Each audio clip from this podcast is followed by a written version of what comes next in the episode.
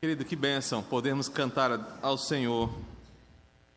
Essa música em especial nos lembra o Evangelho e o amor de Deus, o seu martírio, o sacrifício em nosso favor, nos dando a salvação.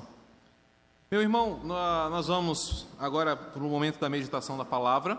Você é convidado a deixar a sua Bíblia aberta no livro de Atos, capítulo 8 a unidade será dos versos 26 ao 40. Se nós tivermos crianças de 3 a 9 anos aqui, o nosso MCC está à sua disposição para instruí-los através da palavra. Se não temos crianças e nem o MCC pronto, todas as crianças então ficam hoje ah, aqui ao lado dos seus pais, participando da ministração da palavra. Ah, o desafio para o seu filho e a instrução é que ele observe os pontos da palavra nem que ele desenhe a, a, a, careta que o pastor faz quando prega, mas grave o versículo bíblico, o tema da pregação. Ensine o seu filho a observar o teor da pregação da palavra e a, o aprendizado que ela transmite. Atos capítulo 8, versos de 26 a 40. Diz assim o texto sagrado: Um anjo do Senhor falou a Filipe, dizendo: Dispõe-te e vai para a terra e vai para o lado do sul, no caminho que desce de Jerusalém a Gaza. Este se acha deserto. Então ele se levantou e foi. Eis que um etíope, eunuco, alto oficial de Candace, rainha dos etíopes, o qual era superintendente de todo o seu tesouro, que viera adorar em Jerusalém, estava de volta, e assentado no seu carro, vinha lendo o profeta Isaías. Então disse o Espírito a Filipe: Aproxima-te deste carro e acompanha-o. Correndo Filipe, ouviu ler o profeta Isaías e perguntou: Compreendes o que vem lendo? Ele respondeu: Como poderei entender se alguém não me explicar? E convidou Filipe para subir e sentar-se junto a ele. Ora, a passagem da Escritura que estava lendo era esta foi levado como ovelha ao matadouro, e como um cordeiro mudo perante o seu tosqueador. Assim ele não abriu a boca. Na sua humilhação lhe negaram justiça. Quem lhe poderá descrever a geração? Porque da terra a sua vida é tirada. Então o eunuco disse a Filipe: Peço-te que me expliques a quem se refere o profeta. Fala de si mesmo ou de algum outro? Então Filipe explicou e, começando por esta passagem da Escritura, anunciou-lhe a Jesus. Seguindo eles caminho fora, chegando a certo lugar onde havia água, disse o eunuco: Eis aqui água, quem impede que eu seja batizado? Filipe respondeu: É lícito, se creis de todo o coração. E respondendo, ele disse: Creio que Jesus Cristo é o Filho de Deus. Então mandou parar o carro Ambos desceram à água e Filipe batizou o eunuco. Quando saíram da água, o Espírito do Senhor arrebatou a Filipe, não vendo mais o eunuco, e este se, e este se foi, seguindo o seu caminho cheio de júbilo. Mas Filipe veio a achar-se em Azoto, e passando além, evangelizava todas as cidades até chegar a Cesareia. Espírito Santo de Deus, neste momento, os nossos ouvidos se abrem para a tua palavra. Precisamos da iluminação que vem do alto, para que o Evangelho entre em nosso coração como uma boa semente. Por isso, nos faz perceber as grandezas desse texto e nos ensina hoje o valor de uma vida. Nos ensina hoje sobre a missão da igreja e o valor que cada vida pela qual Jesus se entregou tem para todos nós e para o próprio Senhor. Nos ajuda, em nome de Jesus. Meus irmãos, existe um filme, talvez muitos aqui já tenham assistido, chamado A Lista de Schindler. E uma das cenas mais marcantes daquele filme, se você já o assistiu, é um drama dos anos 90 que trata da situação da Alemanha nazista e se você nunca assistiu esse filme, fica uma sugestão, uma indicação de boa, uh, boa dramaturgia, né, para você assistir. Obrigado. E uma das cenas mais marcantes desse filme é aquela que no final, Oscar Schindler, que é o, o principal do filme, ele está na, na sua fábrica, está rodeado pelas mais de 1.100 pessoas que ele conseguiu comprar e salvar do regime nazista. É uma cena muito bonita, é a cena final do filme. Ele está ah, prestes a partir em seu plano de fuga para se livrar da perseguição dos nazistas, e ele recebe uma carta de agradecimento assinada por todas aquelas pessoas. A cena é muito comovente. E ele recebe aquela carta, e em meio àquela cerimônia de despedida, ele recebe um anel que foi feito por um dos judeus e que dentro está escrito uma frase em hebraico extraída do Talmud. E a frase que está escrita dentro do anel é: Aquele que salva uma vida salva o mundo inteiro. E na cena, ao olhar aquele anel, olhar a carta e ver as pessoas que ele ajudou a salvar, e dialogando com o seu amigo eh, Stern, o nome do, do amigo dele, que era um judeu resgatado e que o ajudou na administração de tudo isso, Oscar Schindler tem um ataque súbito de consciência. O que era para ser um motivo de louvor é para ele um ataque de consciência sobre o que ele poderia ter feito para salvar mais pessoas. Ele olha para si, olha para aquele momento, ele tem esse ataque de consciência e considera que poderia ter feito mais, que poderia ter se esforçado mais para salvar mais pessoas do cruel regime nazista. Mesmo sendo consolado pelo seu amigo, dizendo: Olha, gerações inteiras vão existir por causa do seu esforço. Veja quantas pessoas você ajudou a salvar. Oscar Schindler não se contenta com aquilo e, e, tomado por uma dor de coração, ele fala: Eu poderia ter usado melhor o meu dinheiro para salvar mais vidas. E no meio desse diálogo, ele olha para o seu carro e fala para Stern, o judeu resgatado: Veja, se eu tivesse vendido esse carro, eu poderia comprar mais dez pessoas, seriam mais dez pessoas salvas. E aí ele olha para um bottom que ele tem dourado em seu terno e diz: Olha isso aqui, se eu tivesse vendido esse bottom, eu teria salvado mais uma ou duas pessoas. E aí ele começa a chorar porque ele percebeu que ele poderia ter feito mais. Aí a cena termina com os judeus resgatados, o abraçando, o consolando. É uma cena muito forte, tomada de muita emoção. Por isso esse filme foi ah, congratulado com muitos prêmios mas mostra o esforço de um alemão que abdicou da sua riqueza, colocou a sua vida em risco para salvar milhares de vidas do extermínio nazista. O ensinamento que fica desse filme é muito claro e muito, e muito forte. Todo esforço é necessário para salvar uma vida. É um filme muito interessante. E perceba o que está acontecendo aqui no livro de Atos. Filipe está em Samaria. A unidade do capítulo 8 começa com a igreja entrando em Samaria, e logo em seguida, Filipe, no versículo 4, tem um ministério próspero. A cidade está recebendo o evangelho, Filipe está fazendo um grande serviço, multidões recebem a mensagem da salvação. A cidade está repleta de uma alegria que vem de Deus, é o que está no versículo 8, por causa da mensagem do evangelho. Mas para Deus, meus irmãos, cada vida é importante e de igual valor. Deus interessa com a multidão da mesma forma como ele se interessa por cada indivíduo. Para o reino de Deus, o volume não será mais importante do que cada indivíduo que foi alvo do precioso sangue de Jesus. Para o reino de Deus, cada vida é importante tanto quanto a multidão reunida. Filipe está em Samaria. O texto nos diz, do verso 4 ao verso 8, que a cidade está recebendo unanimemente a mensagem do Evangelho, versículo 6, mas ele está prestes a descobrir que Deus se importa com cada indivíduo, da mesma forma como ele se importa com a multidão. E aí, nessa noite, o que eu quero apresentar para você é como a vida de um único indivíduo fez com que Deus remanejasse a vida deste diácono e agora pregador do Evangelho, para que a salvação alcançasse um único indivíduo, porque para Deus cada vida importa.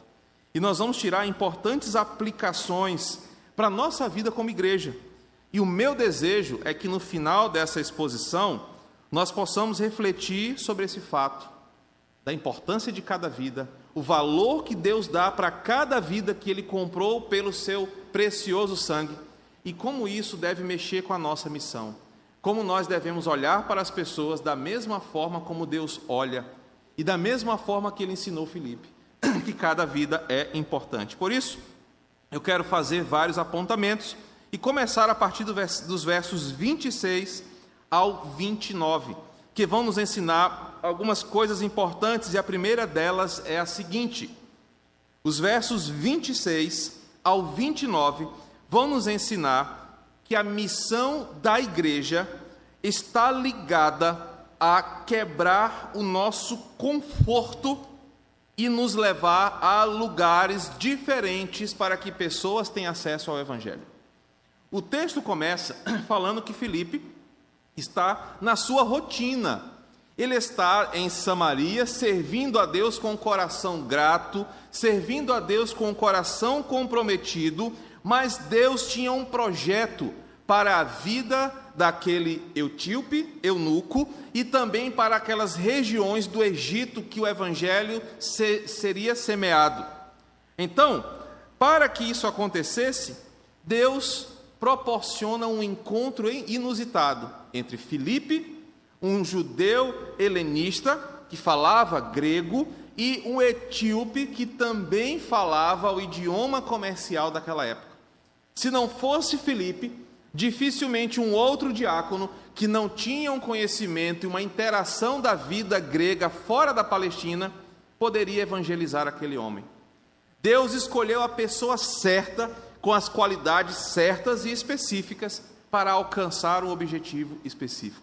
Então, aquele homem que era um guarda do harém real, um homem chamado de eunuco por ter tido as suas funções masculinas privadas pela castração, ele jamais poderia fazer parte de um culto dos santos no judaísmo.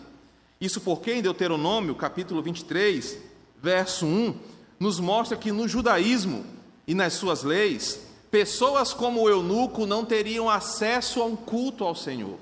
Portanto, o judaísmo, ele priva ou privava pessoas diferentes de adorarem a Deus.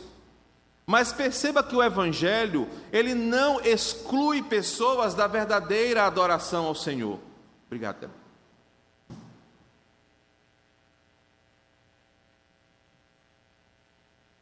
Mas o projeto de Deus é que pessoas diferentes recebam a mesma porção salvadora do Evangelho. Aquilo que o judaísmo afastava, o Evangelho chama para perto. Por isso, Deus usa Filipe, que fora alguém alcançado por esse Evangelho, também proibido pelas leis do judaísmo, mas alcançado por Jesus e agora tendo uma vida com ele para alcançar alguém que também fora excluída do judaísmo. Então, como Deuteronômio 23, 1 mostra, aquele etíope não podia fazer parte do, do, da congregação do judaísmo, mas agora, pelo Evangelho e pela graça salvadora que é ofertada a todos os homens, aquele eunuco poderia conhecer de perto ao Senhor Jesus e assim obter a salvação da sua vida. Deus então incomoda Filipe Deus incomoda a sua igreja, Deus incomoda aquele homem para que ele leve essa palavra que extrapola o conforto e os paradigmas que nós temos. E essa já pode ser uma primeira grande aplicação para nós. Meus irmãos, não somos nós que devemos escolher o perfil das pessoas que farão parte da comunidade dos santos. Não somos nós que devemos qualificar quem são as pessoas aptas ou não para receber a mensagem salvadora de Jesus? Não são os nossos caprichos, não são os nossos preconceitos que vão delimitar como será a igreja de Jesus. Pois aqui nós temos uma demonstração clara que o Evangelho não é uma propriedade de classe média, das minorias, dos mais ricos, dos brancos, dos judeus, dos etíopes. O Evangelho é uma mensagem salvadora acerca do Salvador que ofertou a salvação a todo aquele que crê. Por isso, a primeira aplicação para nós é que nós não devemos duvidar de que Deus tem plano de salvação para as mais diferentes pessoas que você conhece. Podem ser pessoas que você julga não serem dignas de receber a salvação. Pode ser pessoas que você acha que jamais serão alcançadas pela graça, mas o papel da igreja é entender que a missão de Deus está relacionada com salvar pessoas de diferentes culturas. É por isso que nós investimos no projeto do Quilombo. Porque, mesmo sendo culturalmente diferente de nós, que moramos na capital, ainda assim, lá, o Senhor pode ter um projeto de salvação para aquelas pessoas. Nós vemos também, nessa unidade do verso 26 ao 29, que a missão da igreja é o cumprimento das promessas do Antigo Testamento sobre a salvação dos povos. Nós lemos dois salmos que falam que o projeto de Deus é salvar os povos diferentes. E na medida que nós cumprimos o nosso papel de uma igreja missionária, essa promessa está sendo cumprida, porque povos, línguas, tribos e nações estão sendo alcançadas pelo Evangelho. Barreiras geográficas e culturais são derrubadas quando nós colocamos a nossa vida em serviço ao Senhor.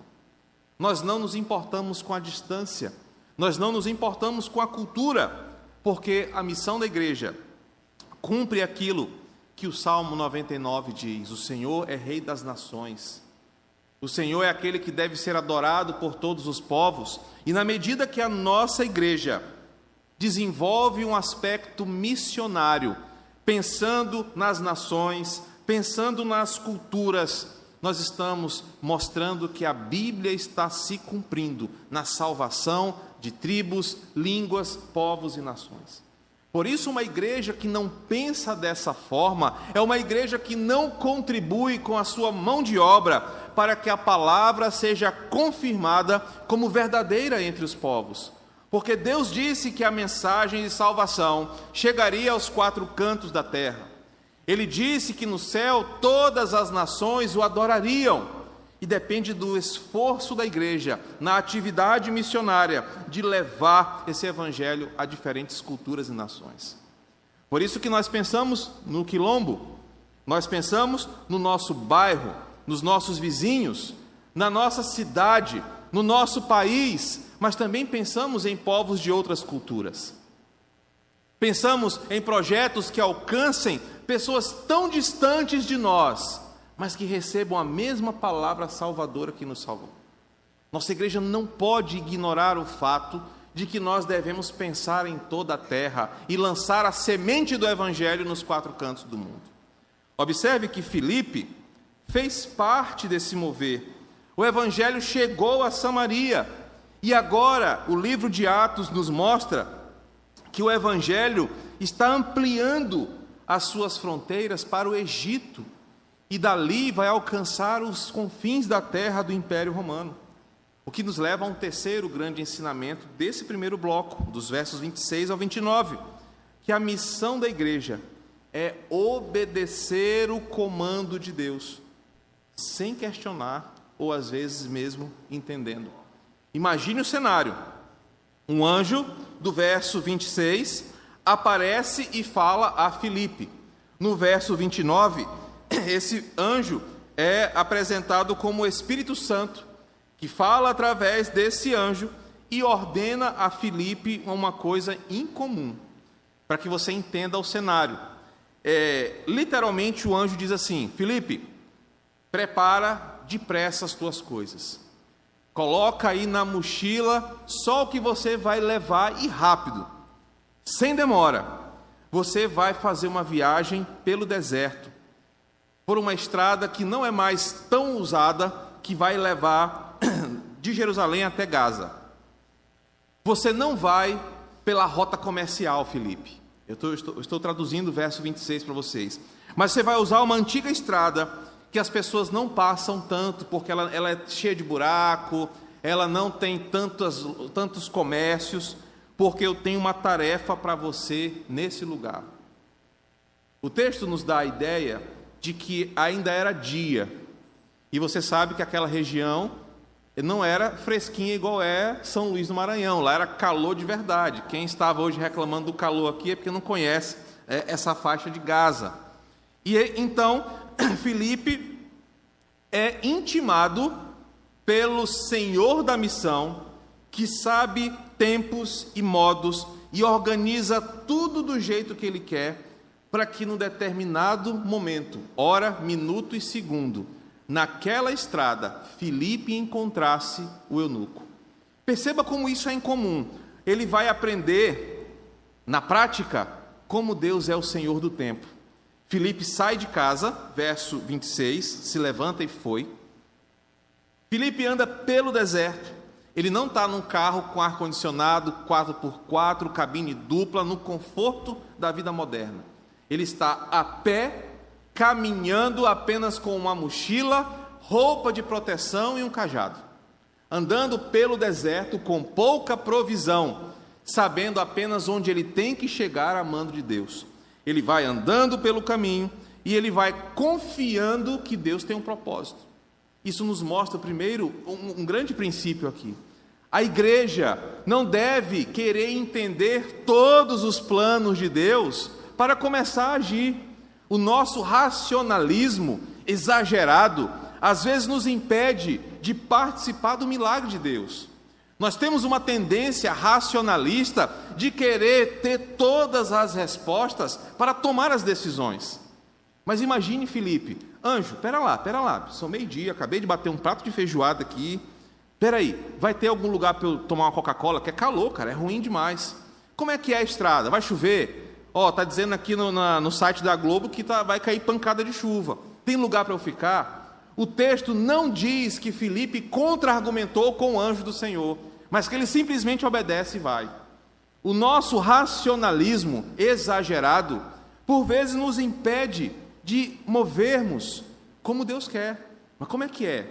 Vai ter quem lá para nos receber? Vai ter é, chuveiro instalado? Vai ter cama? Eu preciso levar corda para amarrar a rede? Tem ladrão? Eu posso levar celular? Tem carregador? Tem energia?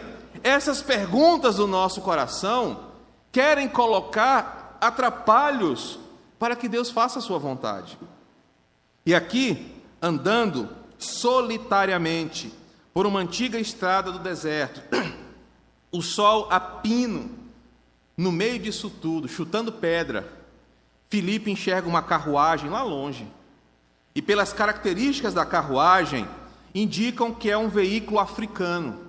E à medida que ele vai se aproximando daquela carruagem, e o texto explica o porquê, ele vai percebendo que naquela carruagem da antiga terra de Cuxi, agora chamada de Etiópia, tem um cidadão sentado e outro nas rédeas da carruagem. O cara que está sentado está com roupas de serviço real, ele não está a, a paisana, ele está vestido como um representante de uma nação. E ele vai sentado e ele observa que aquele homem possivelmente está lendo alguma coisa que ele não consegue entender. Agora, olha como Deus faz. O texto diz que esse etíope tinha ido para Jerusalém para adorar. Porque lá na Etiópia, na terra do Egito, já havia a presença de judeus já havia sinagogas e era incentivado que uma vez por ano o judeu convertido ao judaísmo na terra da Etiópia fosse para Jerusalém, para adorar em Jerusalém, conhecer Jerusalém e, no caso dele, relações comerciais entre a Etiópia e a Palestina. Quando esse cidadão vai para Jerusalém, ele tem acesso a comprar uma cópia do rolo de Isaías. E veja como Deus faz. Se ele voltasse pela rota comercial, ele não teria tempo de ler aquele material antes de entregá-lo para a sinagoga. Então ele escolhe ir por essa rota alternativa, menos movimentada, mais devagar, para ele ter tempo de ler a Escritura. Deus une as coisas de um modo sobrenatural para alcançar quem Ele quer. Ele manda a, a Filipe que vá por essa terra, perdão, por esse caminho, porque ele sabe que naquela hora, aquele homem está lendo uma porção da palavra de Deus que precisaria ser explicada para o seu coração. Percebam que Deus não faz nada à toa, não são coincidências, mas é Deus conduzindo tempos, Deus conduzindo modo, Deus conduzindo as situações para que a sua vontade seja cumprida.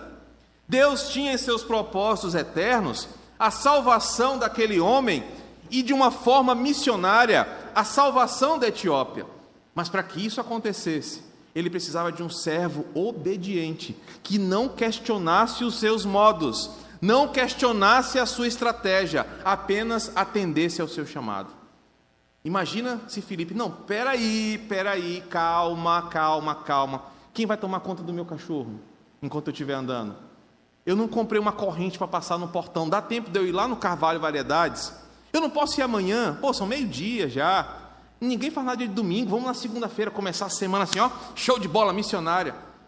Se ele atrasa, imagina como é que ficaria esse encontro preciso da parte de Deus. Meus irmãos, esse é um outro ensinamento para nós. Por vezes, a nossa indisposição em fazer a vontade de Deus colocando desculpas do nosso coração, nos impedem de sermos bênção de Deus na vida das pessoas. Nós colocamos atrapalhos, colocamos questões, desculpas, por vezes esfarrapadas, questionando o comando de Deus. E às vezes nós mesmos somos inimigos do Evangelho sem perceber, porque nós não estamos fazendo a vontade de Deus, que é soberano, para fazer aquilo que lhe apraz chamar pecadores ao arrependimento. Então, esse, esse trecho nos ensina princípios importantes nessa noite. Primeiro, obediência.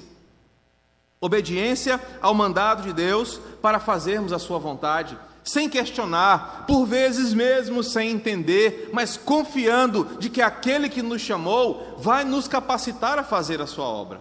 Em segundo lugar, entender que a missão da igreja quebra barreiras quebra paradigmas e traz pessoas diferentes para a mesma comunidade de fé.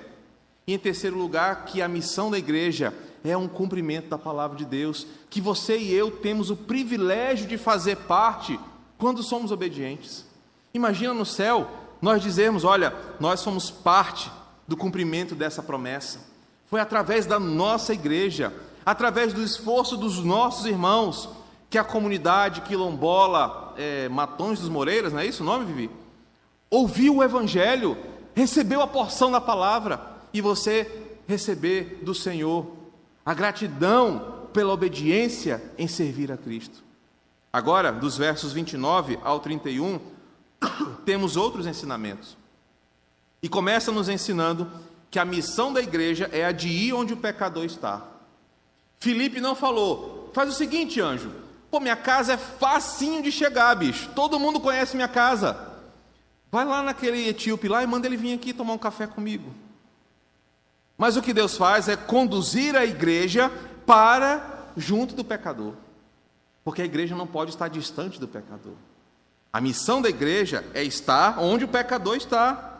Porque esse é o propósito de Deus para uma igreja que no Antigo Testamento se tornou indiferente com a dor do pecador. Israel se fechou sem se importar com as nações ao seu redor, sem se importar em levar a mensagem do Evangelho aos seus vizinhos. Cristo então ensina a sua igreja diferente, agora são vocês que vão. Meus irmãos, e isso é importante. O Evangelho na sua vida e na minha vida deveria ser uma ponte de acesso e não um muro que impede. E às vezes nós erramos muito porque o Evangelho parece que repulsa pessoas da nossa vida, ao invés de agregar pessoas no nosso cotidiano. Às vezes nós somos o culpado porque achamos que agora quem não é crente não é digno da nossa presença, nós somos superiores, nós somos diferentes, ou às vezes eles nos tratam mal e isso faz com que a gente recue, mas também às vezes nós somos preguiçosos, não nos esforçamos para estar onde o pecador está. Nós achamos que apenas vivendo a rotina do Evangelho somos bons cidadãos do céu. Filipe estava tranquilo, suave, vivendo uma rotina abençoada de ministério, mas abandonou a comunidade de Samaria para ir ao encontro de um pecador. Querido, sabe como isso é importante para eu, para mim e para você? Por vezes nós precisamos sair do nosso conforto. Eu tenho ensinado isso para essa igreja, porque eu vivo isso. Meu irmão, não desperdice uma oportunidade que você tem no seu dia a dia para lançar a semente do Evangelho. Nem que seja através de um Deus te abençoe, ou um convite para alguém visitar a sua igreja, conhecer a sua congregação. Não perca a oportunidade de estar junto do pecador, porque a missão da igreja é sair ao encontro do pecador. E isso nos é mostrado em outro princípio, porque Filipe, ele não apenas vai para junto do pecador, mas ele participa da vida do pecador. Observe esse detalhe importante. Filipe vai ao encontro daquele homem, verso 29, amando do Espírito, ele se aproxima do carro e ele percebe que o homem está lendo o profeta Isaías. Lucas nos dá outra, outra informação importante daquele tempo. As pessoas liam em voz alta, porque eles achavam que lendo em voz alta, eles memorizavam mais fácil. Então era comum as pessoas lerem para si. E Filipe ouve aquele homem lendo o profeta Isaías e ele interage com a pessoa. E aí, cara, tá tudo bacana? Você está compreendendo o que você está lendo? Primeiro, o homem estava lendo um texto em hebraico. Ele estava tendo acesso a uma literatura que ele não tinha comumente ao seu, ao seu acesso, mas ele sabia que era a leitura sagrada. E agora Felipe participa da vida daquele homem. Esse é um princípio importante para nós, porque, é, por vezes, irmãos, nós ignoramos que a nossa participação na vida do pecador transforma a sua vida para sempre. Hoje ouvimos de manhã como a caminhar em amizade, foi o exemplo que o Manel deu, traz transformações que o Evangelho proporciona. É participar da vida da pessoa, é estar perto daquela pessoa, de modo a oferecer alguma coisa que só nós temos. Nós temos a compreensão da verdade, nós temos as respostas que esse mundo precisa, e às vezes nós nos calamos. As pessoas querem saber o que vai ser do Brasil, as pessoas querem saber o que vai ser do mundo, as pessoas estão insatisfeitas, estão inquietas, e nós temos as respostas, mas se nós não formos ao encontro delas, participarmos das suas vidas, o mundo continuará em desespero. Por isso que Filipe é ordenado pelo Senhor para ir ao encontro, caminhar com aquele pecador, participar da sua vida, tirar as suas dúvidas, mostrar a salvação para ele. Não dá para uma igreja se chamar de igreja missionária sem que ela esteja disposta a fazer isso. Meu irmão, o seu trabalho é o seu campo missionário multicultural. Quantas vezes você perde a oportunidade de semear a mensagem do Evangelho por covardia, por não querer ser o crentão, o diferente, por não querer ser olhado, eh, visto de um outro jeito, por querer ser aceito pelas outras pessoas, e para isso você ignora a sua principal vocação.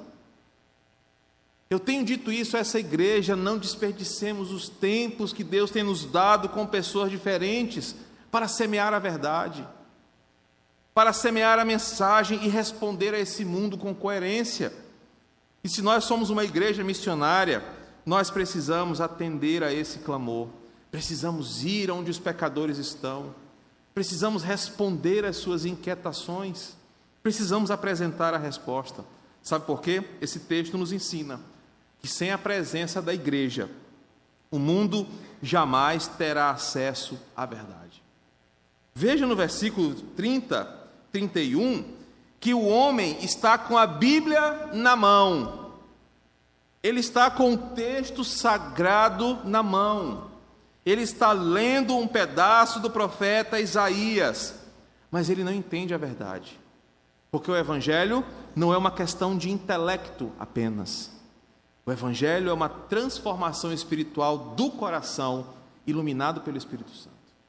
Então aquele homem está com o texto sagrado, mas não compreende a verdade. Porque apenas a igreja, através da presença do Espírito Santo, através do ministério do Espírito Santo, é que traz a verdade para esse mundo. Por isso não adianta você dar folhetim para as pessoas, não adianta você comprar uma Bíblia para cada habitante do Quatraque e dizer o seguinte: toma aí, para tu ser salvo. Isso não funciona. Não funciona isso desse jeito. Funciona é a presença da igreja, respondendo às perguntas, às inquietações daquelas pessoas que estão com a palavra na mão, mas não conhecem a verdade. E aí eu levo você a pensar em como isso poderia ser prático para nós.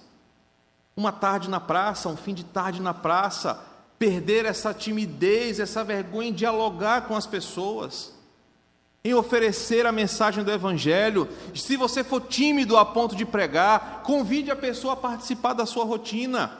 Quando ela perceber a igreja, quando ela perceber a mensagem, quando ela receber o Evangelho, certamente aquela semente vai cair no coração dela e vai frutificar e você se tornará um missionário, sem sair do, da sua cidade, sem mudar a sua rotina, mas estará cumprindo o papel de missionário da igreja.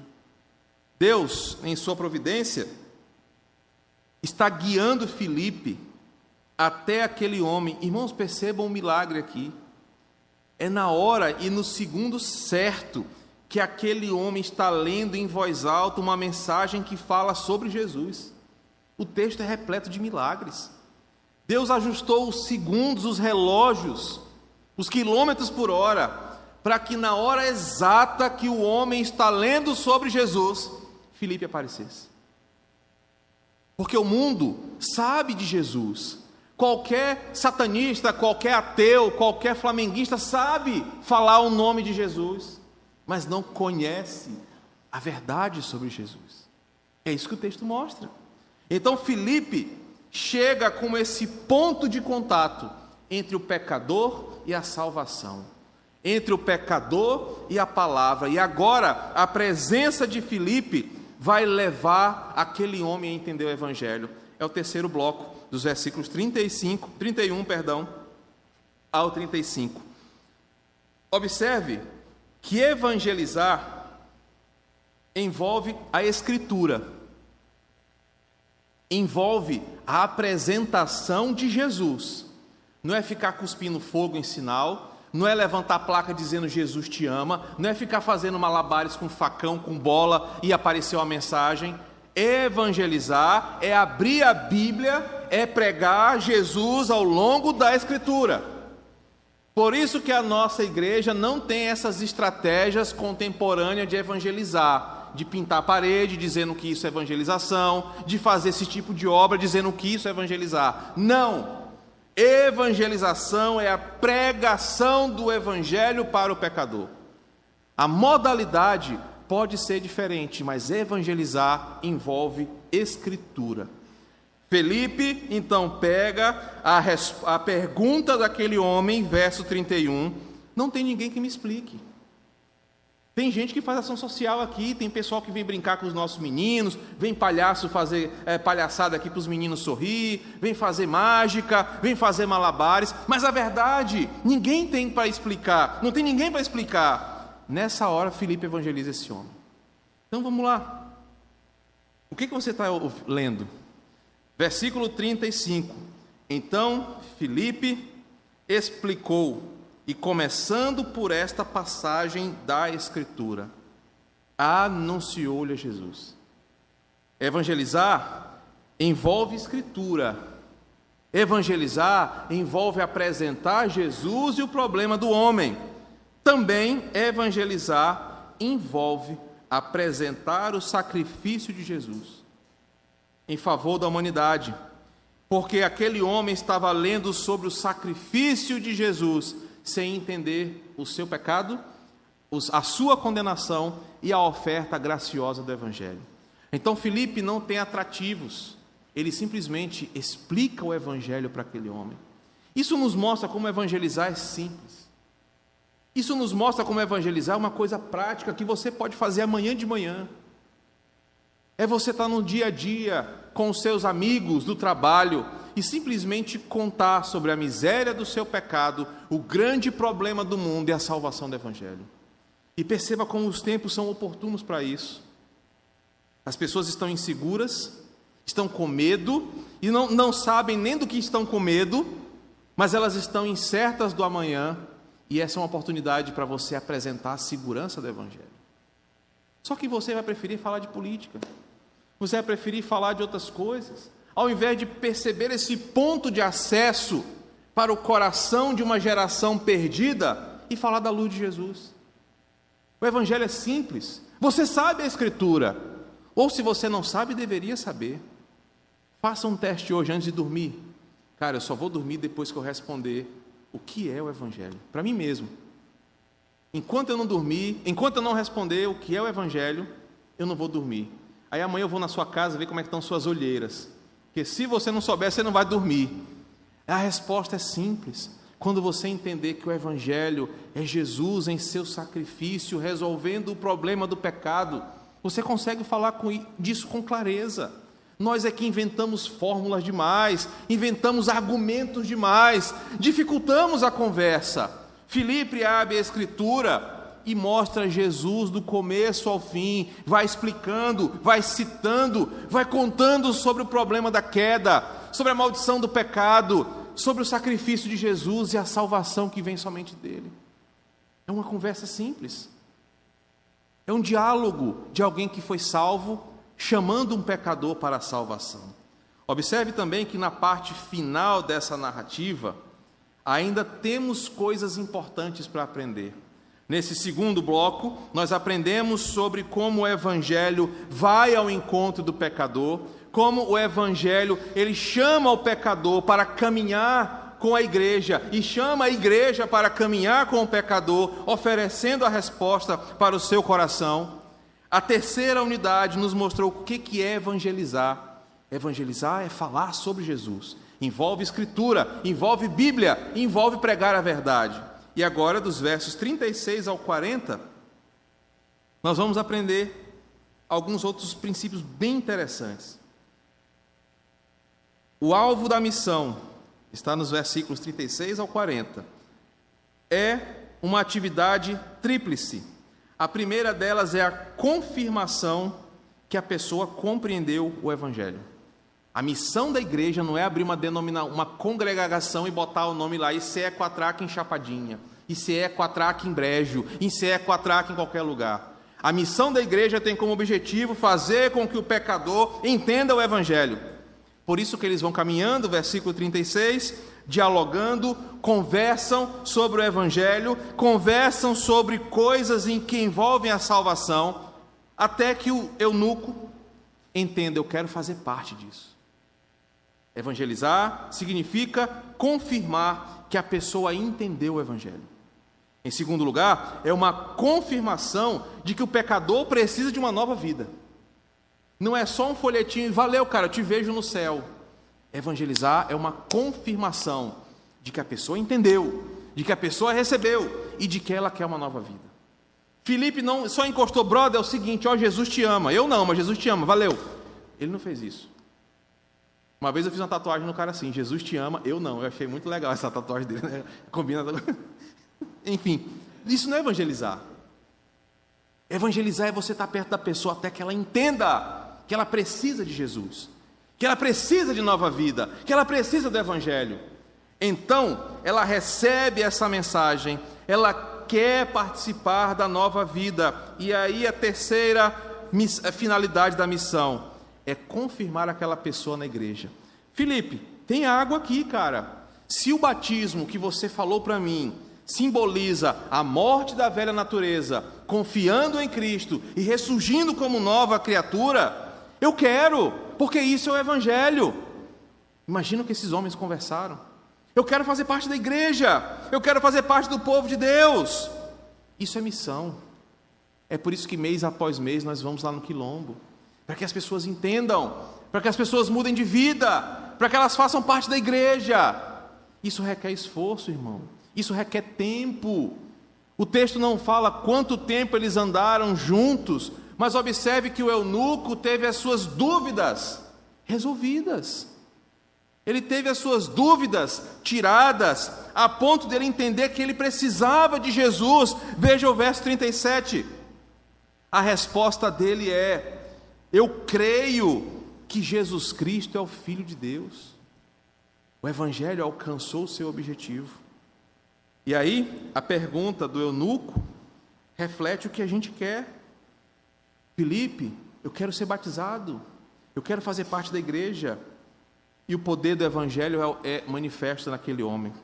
Meus irmãos, a resposta de Felipe também mostra como nós devemos agir no verso 37.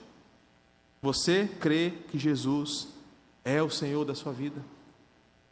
Nós não estamos falando de abrir igrejas, estamos falando de salvar pessoas.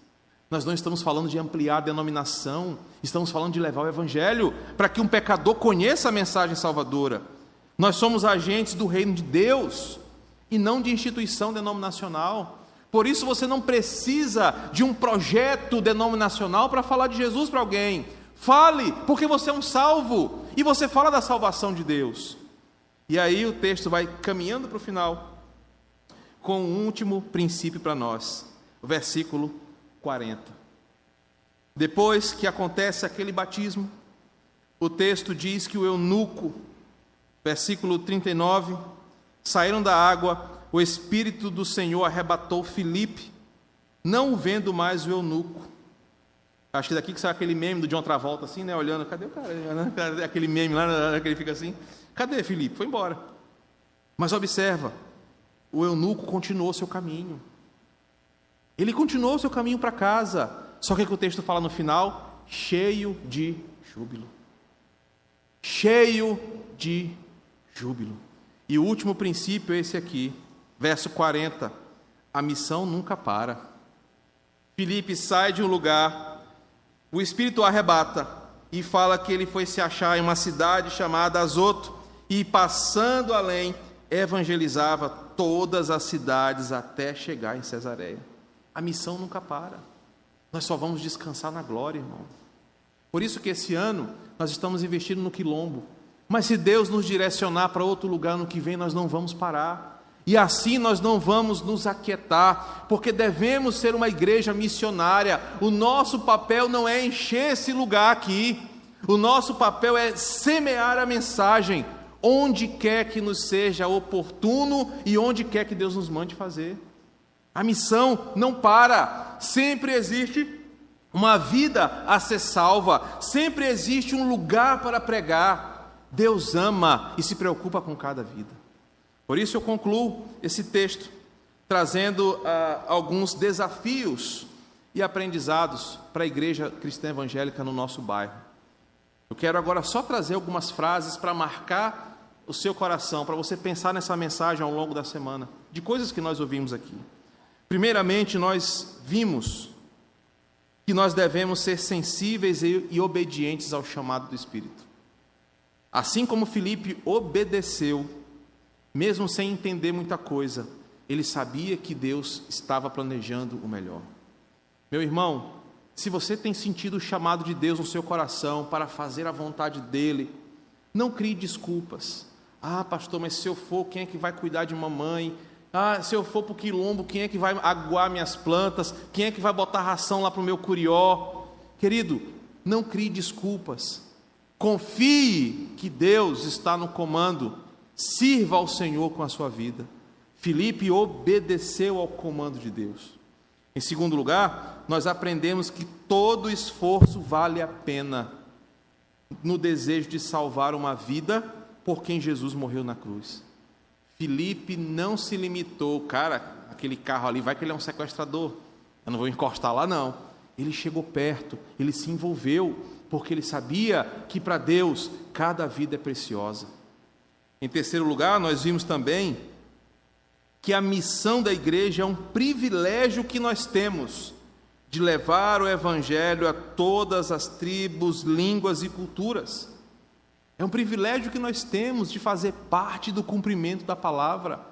olha para o seu condomínio que você mora, olha para a sua rua, olha para o seu trabalho e perceba quantas pessoas ali estão, às vezes, com uma Bíblia aberta dentro de casa no Salmo 91. Estão com a Bíblia dentro do carro, no porta-mala, porque diz que o ladrão não vai roubar se tiver uma Bíblia. Estão cheias de Jesus no seu lábio, mas não conhecem Jesus no coração. Estão esperando você tomar uma iniciativa. E por fim, nós aprendemos que a missão não para. Sempre haverá um próximo passo, uma próxima tarefa, um próximo alvo, até que Jesus salve todos os seus eleitos. A exemplo do filme que eu citei, Oscar Schindler nos ensinou no filme que nós devemos desejar sempre salvar mais uma vida a dedicar o máximo dos nossos esforços para livrar mais uma vida das garras do inimigo. A missão é uma tarefa urgente da igreja. Que Deus te abençoe nessa reflexão. Vamos orar?